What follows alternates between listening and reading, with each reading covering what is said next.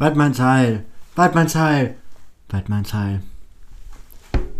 Das war jägerisch. Und herzlich willkommen zurück zu einer neuen Folge Podcast endlich. Heute mit einem tollen Interviewgast Christoph. Ich habe mich mit ihm zusammengesetzt vor einer Woche und über das Thema Jagd gesprochen. Er ist passionierter ähm, Jäger, Landwirt und ähm, kennt sich ziemlich gut mit der Materie aus. Ich durfte vor ein paar Jahren selber bei einer seiner Jagden dabei sein. Einer Treibjagd, was das genau ist, wird nachher später noch erklärt. Und ich war Treiber, zu dem Zeitpunkt noch Vegetarier. Ich habe immer gesagt, ich esse Fleisch dann wieder, wenn ich sehe, wie ein Tier erlegt wird oder ich es selbst erlege. Ich habe gesehen, wie ein Tier erlegt wird und vor allem, wie es ausgenommen wird. Und das hat äh, meine komplette Sicht über die Materie geändert. Ich fand es überhaupt nicht eklig. Ich fand, ähm, es war total respektvoll und ähm, ja, nach wie vor natürlich nur gutes Fleisch essen. Darauf achte ich wirklich sehr. Ähm, beziehe auch selber sehr viel Fleisch von Christoph, was er schießt. Ähm, was er zu Patties, Rehwürstchen und jeglichen Rehrücken, jeglichem ähm, hochwertigen Fleisch verarbeitet. Ähm, warum jetzt das Thema Jagd? Ich finde es super interessant, weil es auch mit total vielen Vorurteilen, Stigmatisierung belastet ist. Viele Städtekinder, Städtemenschen denken, Jäger töten aus Lust, was überhaupt nicht der Wahrheit entspricht. Die Jäger sind genauso wichtig für das Ökosystem wie auch die Biene. Ähm, aber dazu kann Christoph euch mehr erzählen und ähm, ich habe ihm einige Fragen gestellt. Ähm, zu guter Letzt, das Kapitel ist kein Kapitel, sondern eine Folge, eine Interviewfolge, die aber sehr wichtig ist für mein nächstes Kapitel der großen Jagd. So viel kann ich euch schon mal sagen. Also für die echten Fans da draußen, es führt kein Weg daran vorbei. Ihr müsst euch die Folge anhören, ähm, damit ihr das nächste Kapitel auch versteht. Genau. Und jetzt wünsche ich euch ganz viel Spaß mit mir und Christoph und hoffe, es gefällt euch und freue mich, wenn es nächste Woche endlich wieder weitergeht mit einer neuen Folge, einem neuen Kapitel von Podcast Endlich. Buongiorno, meine lieben Freunde und herzlich willkommen zurück zu einer neuen Folge Podcast Endlich. Heute mit dem Thema der Jagd. Äh, es wird ein sehr wichtiges Thema werden und es wird auf jeden Fall auch in den nächsten Kapiteln dargestellt werden. Deswegen habe ich mir gedacht, mache ich eine extra Folge zum Thema Jagd, ähm, weil ich das Gefühl habe, dass auch sehr viele Vorurteile gegenüber diesem Thema dastehen, besonders als Mensch, wenn man aus der ähm, Stadt kommt. Und dann habe ich aber jemanden gefunden, den Christoph, der sich damit sehr gut auskennt. Und den habe ich heute eingeladen. Deswegen ähm, einmal großen Applaus bitte für den Christoph. Hallo, schön, dass du da bist. Herzlich willkommen. Moin. Ähm, ich beginne erstmal gleich mit einem Vorurteil. Jäger sind Mörder. Was sagst du dazu? Also prinzipiell gehört zum Jagen auch das Töten von Tieren. Dadurch, äh, wenn man Töten als äh, Mord ansieht, dann äh, kann ich es so nicht widerlegen. Aber äh, Jagen ist zu 95% Tiere schützen und nicht schießen. Ähm, von dem her würde ich sagen, hat bei uns das Töten oder das Erlegen von Tieren einen nicht so hohen Stellenwert. Die meisten denken ja, Jagen, hat, wir sitzen nur auf dem Hochsitz und schießen eigentlich alles tot, aber in der meisten Zeit ist das eben nicht der Fall. Warum bist du Jäger?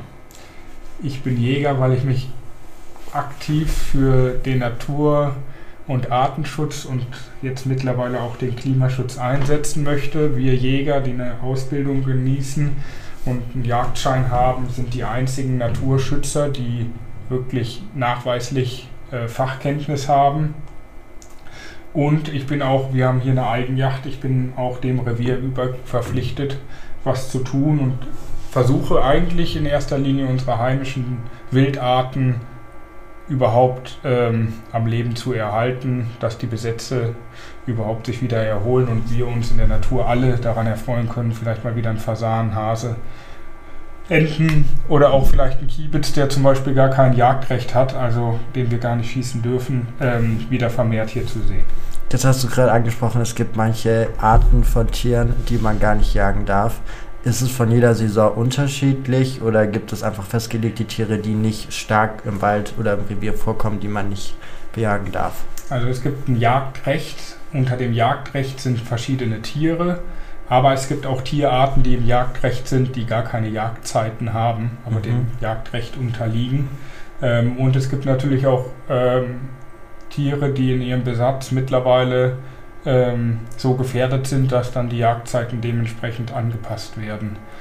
Und ähm, ja, wie gesagt, ein Kiebitz zum Beispiel, der ist bei uns äh, nicht mal im Jagdrecht, aber hat für uns einfach ähm, hier in der Region einen hohen Stellenwert. Für alle Nichtjäger, was ist ein Kiebitz? Ein Kiebitz ist ein Bodenbrüter und Okay. allgemein haben die Bodenbrüter hierzulande große Probleme, denn wir haben mittlerweile invasive Arten. Das heißt Arten, die eigentlich hier natürlich nicht vorkommen, sich aber extrem schnell vermehren und auch eigentlich evolutionstechnisch Vorteile gegenüber anderen Arten haben, zum Beispiel den Waschbär Mhm. oder die Krähe. Und ähm, da haben es die Bodenbrüter eben besonders schwer, denn deren Gelege, die Eier, da ist ein Fuchs, da ist ein Igel, da ist ein Marder, da ist eben der Waschbär, die Krähe, die die alle bedrohen. Und wenn wir da nicht irgendwie Biotope schaffen, Schutzorte schaffen, dann gibt es die nicht mehr. Ja. Wie ist es dazu gekommen, dass du dich für die Jagd interessiert hast und dass du den Jagdschein gemacht hast? Also grundsätzlich bin ich mit der Jagd groß geworden. Ich glaube, das erste Reh habe ich zerlegt. Ich kann mich zumindest daran erinnern mit fünf. Für uns war immer klar, wenn wir Fleisch essen, müssen wir uns auch mit dem Töten von Tieren auseinandersetzen. Und wir als Familie haben einfach beschlossen, wir möchten nur noch uns nachhaltig ernähren. Nachhaltig heißt für uns, es gibt kein besseres Produkt als Wild. Wild ist jetzt nun mal kein Bio, weil es in der Definition, wir wissen ja nicht, was es alles ist. Wenn es bei einem Ackerbauern, der kein Bio hat, den Weizen ein bisschen auf isst, dann ist es ja in der Definition kein Biofleisch mehr. Aber für uns ist es das gesündeste Wild. Rehwild ist ein, also wir hauptsächlich ernähren wir uns von Rehwild. Wir machen daraus Schinken, Patties, Würste, Steaks, ähm, alles, was man so braucht. Sehr geil, by the way. Also, Ja. sind sehr gut. ähm, wie sieht denn so eine Jagdausbildung aus? Also wenn man sich entscheidet, okay, ich finde es mega interessant, ich möchte jetzt Jäger werden, was braucht man da für Anforderungen? Also erstmal ist das Wichtigste, die, viele, die ja den Jagdschein machen, denken eben, es geht darum, Tiere zu erlegen. Und ich empfehle jeden, wenn man sich mit dem Thema auseinandersetzt, am Ende ist ein Jagdschein auch nicht günstig und das Equipment auch nicht, geht man lieber in der Nachbarschaft, in der Region zu Revieren und fragt, ob man da mal mitgehen darf auf den Hochsitz, ob man dann auch im Revier mal mithelfen darf, denn wie gesagt, Hochsitze müssen gebaut werden, in manchen Notzeiten müssen Fütterungen laufen, also man hat ja eine Verpflichtung den Tieren, die dort leben, gegenüber. Und das ist alles mit harter Arbeit verbunden. Und auch auf dem Hochsitz sitzen heißt ja dann auch Tiere beobachten, ansprechen. Das heißt, was ist das für ein Stück? Wie alt ist das Stück? Reh ist nicht gleich Reh. Ist es ein Kitz? Ist es eine Ricke, also Kind oder Mutter? Oder ist es ein Schmaltier, ein einjähriges weibliches Stück? Äh, ist es stark oder schwach? Und das alles, da überhaupt mal einen Überblick zu kriegen, da gehört es dazu, wirklich Stunden, Tage, Wochen Mhm. auf dem Hochsitz zu sitzen, ähm, um am Ende auch verantwortungsbewusst zu schießen und auch die richtigen Stücke zu erlegen. Und ich glaube, dem einen oder anderen öffnen sich die Augen, wenn er sieht, was alles hinter der Jagd steht und überlegt sich dann nochmal, ob er erstens die Zeit hat und ob er wirklich zweitens so eine Leidenschaft zu dem Thema hat, ähm, um das dann zu machen. Und dann der Jagdschein selber, mittlerweile gibt es Crashkurse, das heißt zwei, drei Wochen intensiv. Ähm, da halte ich zwar nichts von, weil das macht jeder so mal nebenbei. Mhm. Früher war das ein halbes Jahr samstags, das haben am Ende wirklich die gemacht, die auch richtig Spaß an der Sache haben und da dahinter stehen und nicht die, die eben einmal im Jahr sagen, ach, ich möchte jetzt irgendwas schießen, weil irgendwie ich möchte mich jetzt selbst versorgen. So einfach ist das eben nicht. ja. Ähm, es ist oft sind Themen etwas komplexer. Ähm, ja, und diese Jagdscheine, ich glaube, die kosten so um die 2000 Euro. Dann bietet man sich da noch eine Ferienwohnung und nach drei Wochen, ich glaube, die Durchfallquote liegt im schlechtesten Fall bei 5%. Also das kann eigentlich jeder schaffen. Und wenn du jetzt davon ausgehst, wie viel du, weil der Jagdschein wird ja auch so als das grüne Abitur ein bisschen, also das hast du zu mir gesagt, deswegen habe ich es im Hinterkopf. Wenn du jetzt denkst, von dem Wissen, was dir dort vermittelt wird und das Wissen, was du letztendlich nachher benötigst, ist das prozentual gesehen gut, was du da lernst, oder ist es wirklich wie nur so ein kleiner Bruchteil, so eine Schnittstelle und was du eigentlich benötigst, ist wirklich das, was du erst danach erlebst und Erfahrung sammelst? Also das Problem ist ja grundsätzlich, dass viele, die keine Erfahrung haben, Bulimie lernen. Die Mhm. lernen das einmal auswendig und wenn sie keinen Kontakt danach zur Jagd haben, haben sie das spätestens nach vier Wochen eigentlich alles wieder den größten Teil vergessen. Es gibt natürlich unterschiedliche Themen, Jagdrecht, es gibt äh, Naturschutz, es gibt äh, Hundeausbildung. Zum Beispiel, weil wenn man keinen Hund hat, ist es jetzt nicht das Thema, was einen, glaube ich, danach noch groß beschäftigt, aber alleine zu wissen, welche Prüfungen müssen abgelegt werden, wie läuft eine Hundeausbildung ab, denn auch das ist ja Verantwortung dem erlegten oder dann manchmal auch leider krankgeschossenem Wild gegenüber. Und ist ja unsere Verpflichtung dann auch ähm, alles dafür zu tun, um Tiere vom Leiden zu erlösen oder durch Verkehrsunfälle dann mit den Hunden dahinterher zu gehen. Ja am Ende muss jeder selber immer wissen, was er braucht. Natürlich finde ich äh, Jagdrecht als wichtigstes Thema. Man muss wissen, was darf man mit der Waffe machen, wie ist der Umgang mit der Waffe. Das ist am Ende das Entscheidende. Die Waffe ist dazu da, um zu töten. Ne?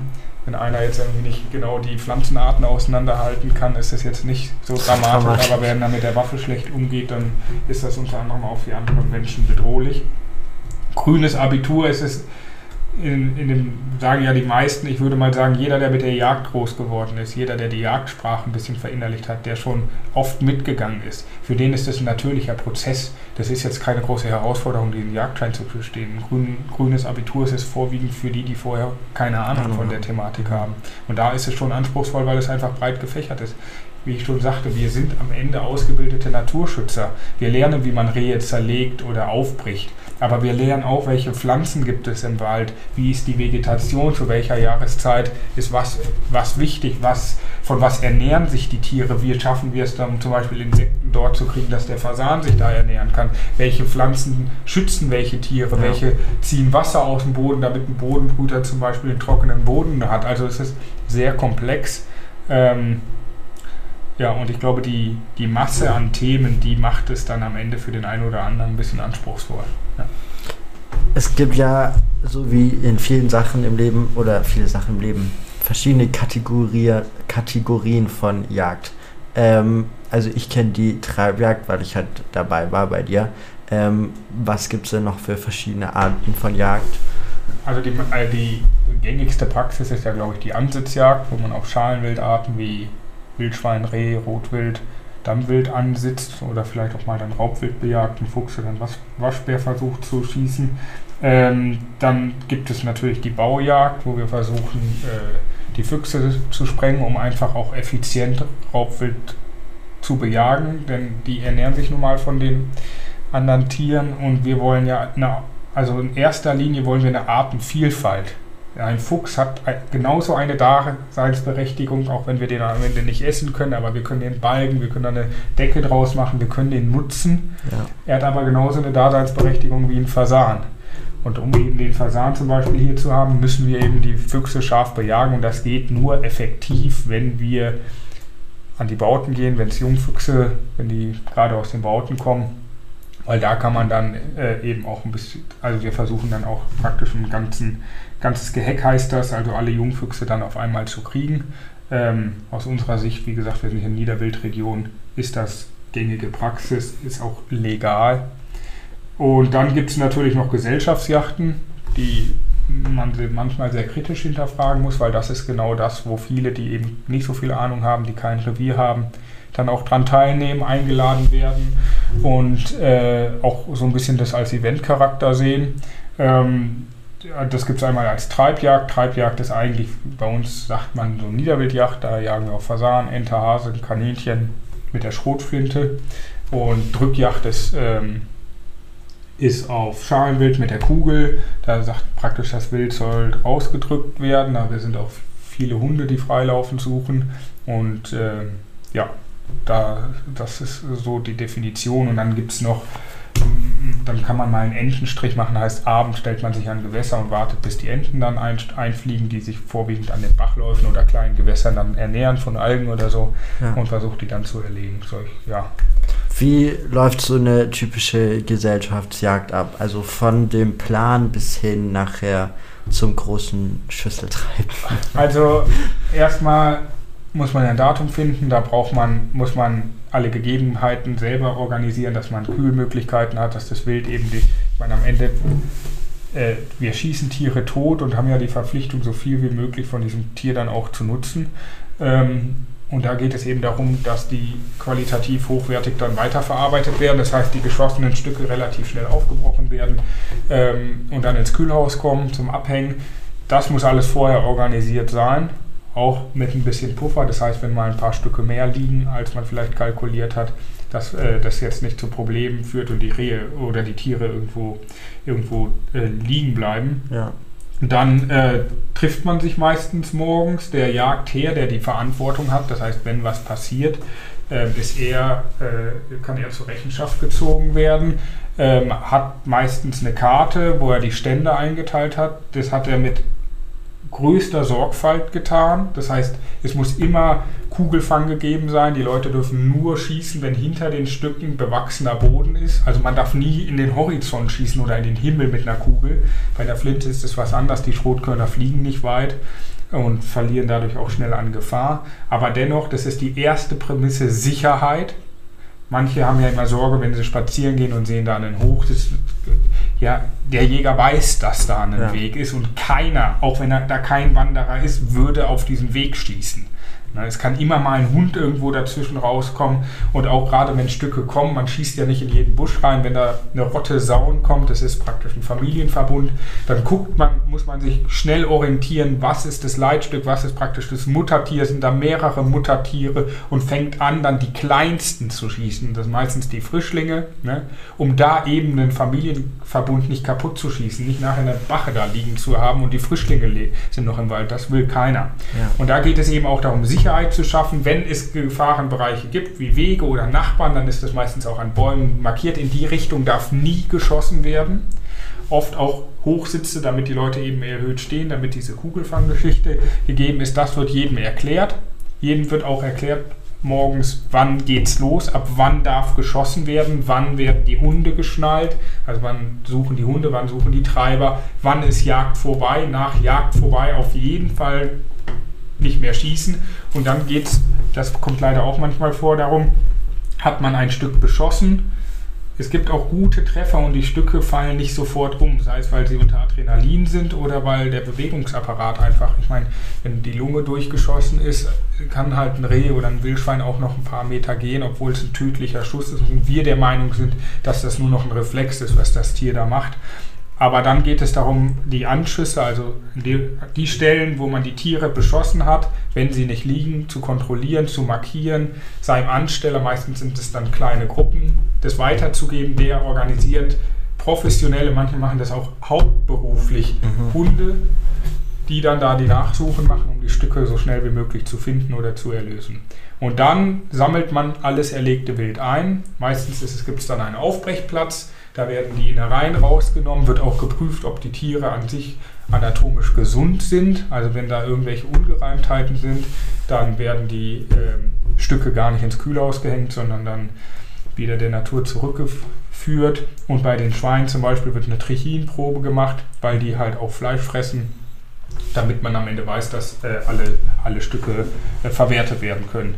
Und dann kommt eigentlich, ich meine, wir haben auch Jagdtradition. Morgens die Jagdhornleser spielen normalerweise immer als erstes äh, die Begrüßung und sammeln, dass alle zusammenkommen. Also wir Jäger kennen die Signale untereinander. Auch während dem Treiben kann es Signale geben.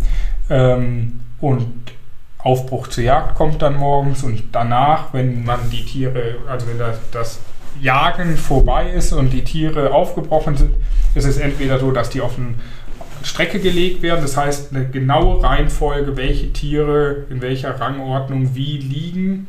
Und das macht man vorwiegend, um Respekt zu erweisen. Viele sagen ja dann salopp, ja, erst schießt er sie tot und nachher feiert er sie noch dafür. Ja, es ist Respekt. Ja. Ne? Nochmal, dann gibt es für jede Tierart ein Todsignal und am Ende wird die Jagd vorbei Halali gespielt. Ich kenne das so, beim Halali zieht man auch den Hut. Und es ist nicht irgendwie eine Belustigung, sondern man geht auch nochmal in sich, wenn ein Jagdtag da war und da liegen 50 erlegte Stücke, freut man sich auf der einen Seite, dass man Naturverjüngung, die, den Wald geschützt hat, sei es Verkehrsunfälle vermieden hat, nur einmal Stress gemacht hat und das ganze Jahr sonst Ruhe gibt. Dadurch sind, dafür sind ja auch vorwiegend so Gesellschaftsjachten da, um nicht jede Nacht da im Wald rumzurennen. Eine einmal Bewegung und dann ist wieder ist der Mensch da wieder raus. Aber man steht da auch vor 50 toten Tieren. Ja. Ja? Also ich muss sagen, das war das, wo ich als Städter voll überzeugt von der Jagd wurde, weil es halt wirklich krass war, wie sehr halt für mich dieses Tier halt auch gehuldigt wurde und sich einfach bedankt wurde an der Natur, ähm, dass man jagen darf. Und das wusste ich nicht und hatte es auch nicht so im Kopf. Also es hat nicht so mit, ja, die Tiere sind jetzt so, wir feiern das, sondern es war wirklich so, danke, dass wir das Tier schießen durften. Und das fand, also war ich positiv und, überrascht. Ja, und beim Streckelegen dann, wenn die Todsignale gespielt werden, davor kriegt jeder Erleger einen Bruch. Das heißt, ein Ast, die Tiere kriegen auch alle auf die Einschuss- oder Ausschussstelle einen Ast und ein, ein, ein Ast in, in ihr Maul, in den Äser. Ähm, das ist so auch ein Ehre, so der letzte Bissen, sagen wir. Aber alleine dieser Moment, dann eine Minute in sich zu gehen und äh, finde ich mal auch darüber nachzudenken, vielleicht auch am Ende froh zu sein, dass das alles funktioniert hat, dass man einen guten Schuss gemacht hat, was ja. natürlich für uns Grundvoraussetzung ist und eigentlich selbstverständlich sein sollte, aber es kann immer mal passieren, man, das Stück steht und man will abdrücken und bis ne, Reaktion im Zeigefinger ist und es dreht sich vielleicht gerade ein bisschen. Das sind alles Dinge, die wir dann so nicht ähm, in unserer Hand haben, aber einfach sich nochmal damit auch auseinanderzusetzen, zum Beispiel wenn man erfolgreich war und hat da drei, vier Wildschweine geschossen, einfach auch mal zu sagen, okay, ich habe jetzt auch drei, vier Tiere einfach getötet, der Natur entnommen. Ähm, ja, aus Respekt. Und danach ist dann noch ein, oft ein gesellschaftliches Beisammensein mit Abendessen. Viele sind ja auch vielleicht von weiter her angereist. Vorwiegend findet es auch statt, der eine, also man reist so ein bisschen Reihe um, jeder hat dann eine Jagd und man fährt von dem einen am nächsten Wochen zum nächsten. Genau, und äh, das Hauptziel ist eben gerade Wildarten wie zum Beispiel Rotwild. Die sind sehr ruhebedürftig. Wenn man da jeden Abend auf den Ansitz geht und ein Stück schießt, vorwiegend auch vor allem, wenn man ein Stück aus einem Rudel schießt von mehreren. Die anderen kommen nicht wieder, die werden nachtaktiv, die fangen an, die Jungtriebe zu verbeißen. Die Natur, da findet keine Naturverjüngung statt. Also gerade Aspekt Klimaschutz, ne? ja. wo wir junge Bäume brauchen, denn der Baum speichert ja nur so lange CO2, solange er wächst. Das heißt, junge Bäume speichern verhältnismäßig mehr als große, alte, ausgewachsene Bäume, die kaum mehr Zuwachs haben. Und um da eben selektiv zu jagen und effizient finden ein, einmal im Jahr dann eben. Und da muss auch natürlich der Konsument des Waldes, der mit seinem Hund spazieren geht, auch mal Verständnis haben, denn viele denken ja auch, so ein Wald oder so, das gehört irgendwie jedem. Nein, es gehört oft im, beim Wald ist natürlich viel auch Staatswald, aber oft sind es private Eigentümer, die dahinter stehen. Und das heißt nicht, dass die da einfach freischnauze rumballern, sondern das, was die Leute als da Naturerholung suchen, die an Feldern vorbeigehen, an gut durchforsteten Wäldern. Das ist alles mit Arbeit verbunden, was der Landwirt oder der Forstwirt und auch der das Jäger stimmt. macht. Ja. Und viele sehen das als selbstverständlich. Und es ist sein Wald. Gefühlt, emotional, wenn die Leute, auch wenn da ein Wanderweg ist und die sagen, wir gehen da seit 20 Jahren, gefühlt ist es für den Eigentümer sein Garten. Ja. Und wenn ich das den Leuten manchmal sage, passen Sie auf, nehmen Sie den Hund an die Leine und wird blöd angemacht, Stellen Sie sich mal vor, ich stehe bei Ihnen im Garten und Sie sagen irgendwie, äh, was soll das? Und ich pöbel Sie auch noch ja. an in Ihrem Garten und sage, ich darf hier immer sein, weil warum ist das jetzt Ihr Garten? Und so ist das einfach im Großen für uns und so sind wir auch dem verbunden. Ja. Und äh, viele haben da leider dieses Bewusstsein nicht und haben auch diesen Egoismus und sagen, okay, wir und sonst niemand und man merkt ja auch, die Hunde werden oft frei laufen gelassen, die Leute laufen kreuz und quer, sei es zum Puls suchen. Das heißt, wenn sie mal ehrlich sind, die Leute, die die Jagd schlecht finden und den Wald mit Mountainbikes und überall ihr Happening suchen, ähm, die wissen oft gar nicht, was sie. Sie sehen auch oft keine Tiere, weil die schon längst geflüchtet sind. Äh, und auch dann sind Verkehrsunfälle oder ein Hund reißt ein Stück und kommt wieder. Der kommt ja nicht mit dem Reh wieder. Ne? Ja, also die meisten machen sich da einfach zu wenig Gedanken und haben dieses Gefühl, sie sind unfehlbar und suchen jemanden, der ein Depp ist und das ist für die der Jäger. Also es ist oft einfach auch traurig. Viele Leute könnten ja nachfragen und sagen, pass auf, können Sie mir mal erklären, warum machen Sie das oder warum ist das so und so, warum steht da ein Hoch, das, was ist das? Wenn wir Minerallecksteine haben, Salzlecken, das ist davon, um einfach die Gesundheit der Tiere zu fördern, nicht um noch mehr zu haben, sondern einfach die Rehe, die da sind, gesund zu haben. Ja. Ne? Ähm, Und da kommt meistens eine Belehrung von Leuten, die da irgendwie einen Dreizeiler bei Fake News gelesen hat. Und das ist einfach, ich finde es schade. Ne? Man könnte eigentlich in einen guten Austausch treten, aber die meisten so, deshalb sitzen wir auch hier, denken eben, die Jagdjäger sind alles Mörder und mehr tun sie nicht. Ja. Wie oft bekommst du Anrufe, dass äh, irgendwo ein Reh im Graben liegt und der Autofahrer, Motorradfahrer auch immer vorbeigefahren ist und. Also die meisten rufen ja leider nicht an. Mhm. Die meisten Unfälle passieren ja auch nachts. Ich mache niemanden Vorwurf, es kann jedem passieren, dass ein Reh vors Auto läuft. Aber ich finde, das ist auch das Mindeste, da anzurufen, bei der Polizei das zu melden ähm, und dass wir die, die, Tiere finden. Aber ich würde sagen, das ist im Jahr bei uns bestimmt 10 bis 15 Mal der Fall, dass ich nachts um 2 Uhr, ich bin auch berufstätig, ja. angerufen werde von der Polizei und dann muss, muss ich los um 2 Uhr nachts. Ne? Das mache ich für das Tier. Ja. Und versuche es zu erlösen. Und dann die meisten sagen, wenn das Reh äh, gegen das Auto gelaufen ist oder die mit dem Auto gegen das Reh gefahren sind, ja, das ist noch weggelaufen. Und wenn ich frage, ja, wie schnell sind Sie gefahren? Ja, 60, 70 Sachen. Ja, stellen Sie mal Ihren Mann ans Auto und fahren mal mit 70 Sachen gegen sein Bein. Da kann der nicht mehr viel laufen. Ja. Die sind schwerst verletzt, die Stücke. Und das, dem werden, oder da machen sich viele keine Gedanken. Ich habe vorwiegend haben wir momentan die Situation, dass die Hinterläufe abgefahren werden und die Rehe auf zwei Beinen versuchen, durch, die, na, durch den Wald zu laufen. Und dann kommen da Maden rein, wenn es zu warm ist, und die verrecken elendig. Ja, darüber machen sich viele nicht Gedanken und sagen, ach, meine, an meinem Auto ist ja nichts. Ja, das Schwächere ist immer Fleisch, Haut Natürlich. und Tier. Ähm, wir kommen jetzt zu meinen Blitzfragen. Also ja. die Blitzfragen sind immer, ich stelle dir einen Halbsatz und dann versuchst du den möglichst schnell ja. zu beenden. Jagen ist für mich Passion und aktiver Naturschutz. Jagen ist wichtig, weil wir eine Verantwortung für die Gebiete haben, eine Verpflichtung den Tieren gegenüber und auch den Natur- und Acker- und Forstkulturen.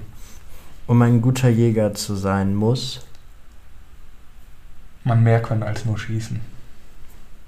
Tradition bei der Jagd ist respektvoller Umgang mit dem, was man tut. Fuchsjagd mit Hunden ist Nicht populär, aber oft nötig.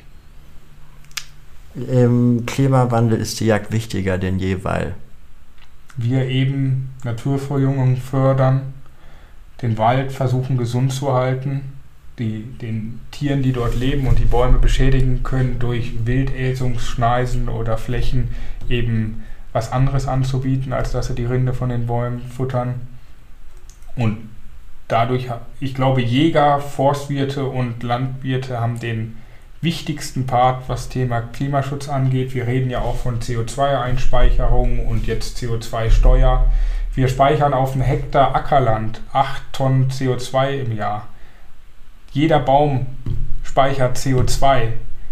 Wir können die Klimaschutz nicht betreiben ohne Landwirte und Forstwirte. Und jetzt könnte man ja sagen, okay, wir haben, wenn ich das kurz ausführen dürfte. Alles gut, sehr gerne. Ich meine, das ist meine Meinung, auch aus unserem Background. Wir sind nun mal Landwirte. Aber wir zahlen eine CO2-Steuer, sind die einzigen, die CO2 speichern. Dafür kriegen wir kein Geld. Das müsste man sich ja auch mal überlegen. Ne? Wir pflanzen Bäume jetzt durch die Trockenschäden und da heißt es ja Monokulturen. Es gibt auch, ja, fahren Sie mal in, in die Alpen. Da sehen Sie nur Nadelbäume. Die sind dann natürlich gewachsen. Da steht keine Eiche auf 2000 Meter. Es gibt Monokulturen, weil dort keine anderen Bäume wachsen. Ja. Und die, die verbreiten sich dort. Wir haben nicht vor 60 Jahren alle nur Mist gemacht. Und oft haben wir vor 60 Jahren Fichten gepflanzt. Die sind jetzt kaputt. Da ist der Borkenkäfer drin. Die sind nichts mehr wert. Wir zahlen noch drauf, damit wir die roden können. Wir zahlen für neue Anpflanzungen. Und das alles ist ein ganz wichtiger Beitrag für den Klimaschutz. Jeder Landwirt, jeder Forstwirt ist Klimaschützer. Ja. Das ist doch ein wunderschöner Satz zu beenden, Leute, mit dem Klimagedanke und der Jagd vereint. Christoph, vielen Dank, dass du heute da warst und Gerne. darüber geredet hast. Und ich wünsche euch noch ganz viel Spaß und freue mich, wenn es nächste Woche endlich weitergeht mit Podcast Endlich.